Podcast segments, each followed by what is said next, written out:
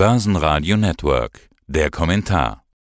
Der Eurofinance Weekly Podcast. Alles Wichtige um geldpolitische Themen, Banken und Personen. Ja, mein Name ist Andreas Scholz vom Finanzplatz Frankfurt und ich freue mich auf unseren Eurofinance Weekly Podcast rund um die Themen Geldpolitik, Konjunktur und Finanzmärkte. Ja, und da gibt es ja wirklich gerade mehr als genug zu erzählen. Auch letzte Woche schon, da hatten wir die schöne Headline Powells Power Punch, haben wir drüber gesprochen. Du hattest auch von möglichen 100er-Schritten geredet und offenbar scheint das ja auch nicht ausgeschlossen zu sein. Gibt es da denn schon weitere Anhaltspunkte? Ja, ich war da vielleicht ein bisschen mutig, aber nachdem wir ja letzte Woche über den Punch gesprochen haben, über diesen 75er Schritt, hatte ich ja gesagt, naja, ich kann und würde auch nicht ausschließen, dass die FED sogar noch mal eins oben drauf legt, also vielleicht ein 100er Schritt zumindest in Planung hat. Und ja, diese Woche gab es dann die Anhörung von äh, Paul vor dem US-Senat und da wurde er natürlich auch gefragt, wie er die weitere Zinsreise sieht und Paul hat in dieser Anhörung vor dem US-Senat gesagt, dass er ja keine Größenordnung ausschließen würde. Und das ist dann schon etwas. Also keine Größenordnung ist vom Tisch. Das waren seine Worte. Und damit schließt der Chef der FED auch einen möglichen hunderter Schritt nicht aus. Ja, wohin könnten dann die Zinsen gehen in den Vereinigten Staaten? Wir liegen im Moment ja in einer Bandbreite zwischen 1,5 und 1,75 Prozent.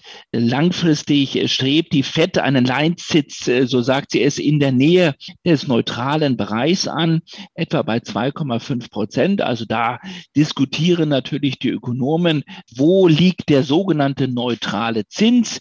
Also wo bremst der Zins nicht und wo hm, schiebt der Zins nicht an. Das ist der sogenannte neutrale Bereich. Die FED ist bereit, über diesen neutralen Bereich hinauszugehen, also auf ein Zinsniveau, wo dann wirklich die Bremsfunktion auch eintritt. Und das wäre so der Bereich dann wahrscheinlich bei drei bis dreieinhalb Prozent, vielleicht sogar in Richtung vier, um die Inflation dann wieder in Richtung Zielfenster zwei Prozent runterzudrücken.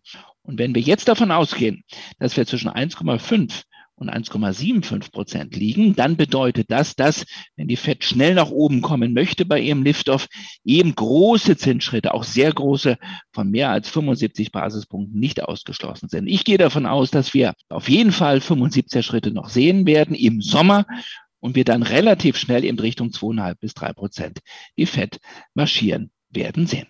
Ja, dann ist eigentlich kein Wunder, dass plötzlich alle von diesem bösen R-Wort reden, der Rezession. Äh, ich habe auch auf dem Vorkongress in Mannheim ganz häufig die Frage stell gestellt nach der Rezession. Und da muss man ja eigentlich zwei Diskussionen führen. Einmal für Europa und einmal für die USA, weil die Ausgangslage anders ist, weil die Situation ganz anders ist. Wo siehst du die größeren Gefahren? In den USA oder in der Eurozone?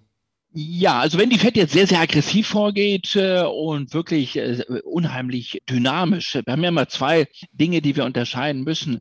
Das Ausmaß der Zinsanhebungen und die Geschwindigkeit. Wenn die FED jetzt sehr hohes Tempo geht und ein starkes Ausmaß schnell nach oben nimmt, dann kann das, dann wirkt das wie so eine Vollbremsung. Und dann will ich nicht ausschließen, dass wir eine kurzfristige Rezession in den USA sehen. Zumal dort die Inflation ja nicht nur getrieben ist durch den Energiepreisschock, sondern durchaus auch Nachfrage getrieben ist. Also dort läuft die Konjunktur im Moment noch deutlich stärker als in der Eurozone. In der Eurozone aber, aber ein anderes Problem. Dort haben wir das politische Problem der Energieabhängigkeit. Die Vereinigten Staaten sind selber Energieexporteur. Wir sind mega abhängig, nicht nur wir in Deutschland, sondern insgesamt in Europa von der Energie. Das Zudrehen des Gashahns durch Putin und dadurch, dass wir jetzt beispielsweise in Deutschland auf der ähm, Stufe zwei schon sind im Gasnotfallplan, das zeigt uns, hier kommen also einige andere Faktoren noch zusammen. Das Thema Energiepolitik, das Thema Energieabhängigkeit, ohnehin eine Konjunktur, die nicht wirklich rund läuft durch die verkrusteten Lieferketten. Und das wird bedeuten, und das äh, sehe ich als zwangsläufig an, dass wir hier in Richtung Rezession runterschwappen werden. Und das, obwohl wir ja noch nicht mal den Lift-Off begonnen haben durch die EZB. Wir haben ja immer noch keine Zinsanhebung. Und das sind die Unterschiede, auf den beiden Seiten des großen Teiches, auf den beiden Seiten des Atlantiks. Also beide große Währungsräume werden aller Voraussicht nach eine Rezession erleben. Ich kann mir vorstellen, aufgrund der Verkrustungen, der energiepolitischen Abhängigkeiten, ist die Struktur dieser Rezession bei uns in Europa eine andere, möglicherweise auch eine etwas hartnäckigere als die in den Vereinigten Staaten. Mit steigenden Zinsen würden ja eigentlich die Banken profitieren können, aber wenn die Zinsen zu stark steigen, dann schon wieder nicht, denn dann gäbe es ja tatsächlich diese Rezessionsgefahr und dann würden die Bankaktien darunter leiden. Und ich würde sagen, das ist das Bild, das wir gerade sehen. Also gerade die beiden großen deutschen Banken haben am Donnerstag, also gestern, deutlich verloren, beide zweistellig im Minus. Der Markt scheint da schon eine Rezession zu spielen und im Prinzip eigentlich auch schon einzupreisen, oder? Ja, das ist es. Also Christian Sewing, der Chef der Deutschen Bank, sagte diese Woche hier in Frankfurt, die Gefahr der Rezession sieht er bei mindestens 50 Prozent. Also er stellt sich und sein Haus stellt sich auf eine Rezession ein in Deutschland und in der Eurozone. Ja, und die Bankwerte, Mensch, wir haben im Februar, im, äh, im Frühjahr, im frühen Frühjahr noch über die Renaissance der Bankaktien gesprochen. Warum? Weil wir mit der Zinswende endlich gesagt haben, da kommt der Zins zurück, auf den die Banken so lange gewartet haben. Damit kommt auch das Zinsergebnis wieder zurück, also dass man da ein wirkliches Zinsergebnis erwirtschaften kann. Und auf einmal gingen die Bankaktien ja, ich will nicht sagen durch die Decke, aber die gingen richtig gut nach oben. Die Deutsche Bankaktie, nur um auf diesen Titel mal zu schauen, befindet sich jetzt dieser Tage 40 Prozent unter ihrem Jahreshoch, unter ihrem Jahreshoch vom Februar. Das heißt, das Thema Zinsfantasie, das Thema Zinswende scheint völlig verpufft. Im Gegenteil, wir haben jetzt Rezessionsängste, Rezessionssorgen und stellen uns einmal mehr die Frage, wie stabil sind die Banken in Deutschland und in der Eurozone aufgestellt. Ich war gestern in einem kleinen Arbeitskreis als Gast, und zwar hier in Frankfurt, wo über das Thema Risiken für die Banken gesprochen wurde, diskutiert wurde. Und da wurde sehr ehrlich die Frage gestellt, kann man überhaupt diesen Ukraine-Krieg in ein Modell gießen, Gibt es überhaupt ein Modell? Es gibt ja viele Modelle, viele Stresstests, die man durchspielen kann, aber gibt es überhaupt einen Stresstest, der so viele Facetten vereinigt? Lieferkettenprobleme, immer noch Pandemie, jetzt ein Krieg in Europa, steigende Zinsen, das Thema Nachhaltigkeit, Energiewende, all diese Stressfaktoren in einen Stresstest gegossen, das Ganze in Echtzeit durchgespielt da haben sich viele nur sozusagen ja, die Augen gerieben und haben gesagt, ich glaube, das Modell haben wir nicht. Krisen muss man, wenn man sie managen will, auch verstehen. Und dafür gibt es im Moment in der Tat keine Blaupause. Und dann, das macht es jetzt so ungemütlich, Sebastian, gerade auch wieder für die Banken. Ja, vor allen Dingen für die Notenbanken und namentlich in Europa natürlich die EZB. Die ist ja richtig in einer Zwickmühle oder in diesem Spagat, Inflation, Rezession, irgendwie alles zu managen. Was kann die tun?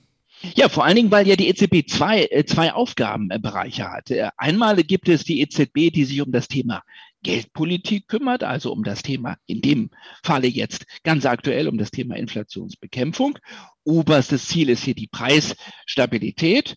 Das ist der Auftrag der EZB, aber das ist nur ein Teil der EZB. Der andere große Teil der EZB beschäftigt sich mit der Aufsicht, also mit der Aufsicht der Banken. Das nennen wir dann den sogenannten SSM hier in Frankfurt.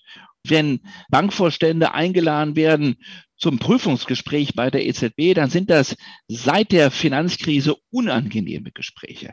Der Aufsichtsteil der EZB, der macht sich Sorgen über die Stabilität der Banken, setzt die Banken ja schon alleine unter Stress, indem man da unangenehme Fragen stellt. Nun muss man fairerweise sagen, die Banken stehen heute stabiler da, robuster da als ähm, 2009 beim Ausbruch der letzten großen Finanzkrise.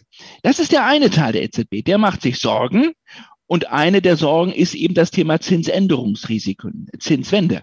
Und der andere Teil der EZB, der will die Inflation bekämpfen, müsste eigentlich den Zins jetzt anheben, hat das ja auch angekündigt, aber der macht sich nicht nur Sorgen um die Finanzstabilität, sondern auch um das Zusammenhalten des Euroraums. Also droht hier möglicherweise eine Euro-Schuldenkrise 2.0.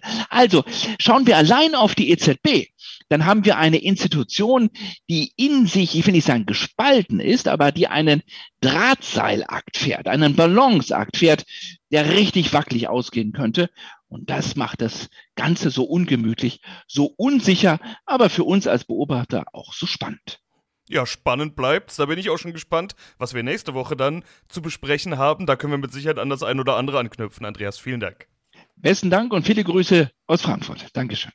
Das war der Eurofinance Weekly Podcast. Das Börsenradio Nummer 1.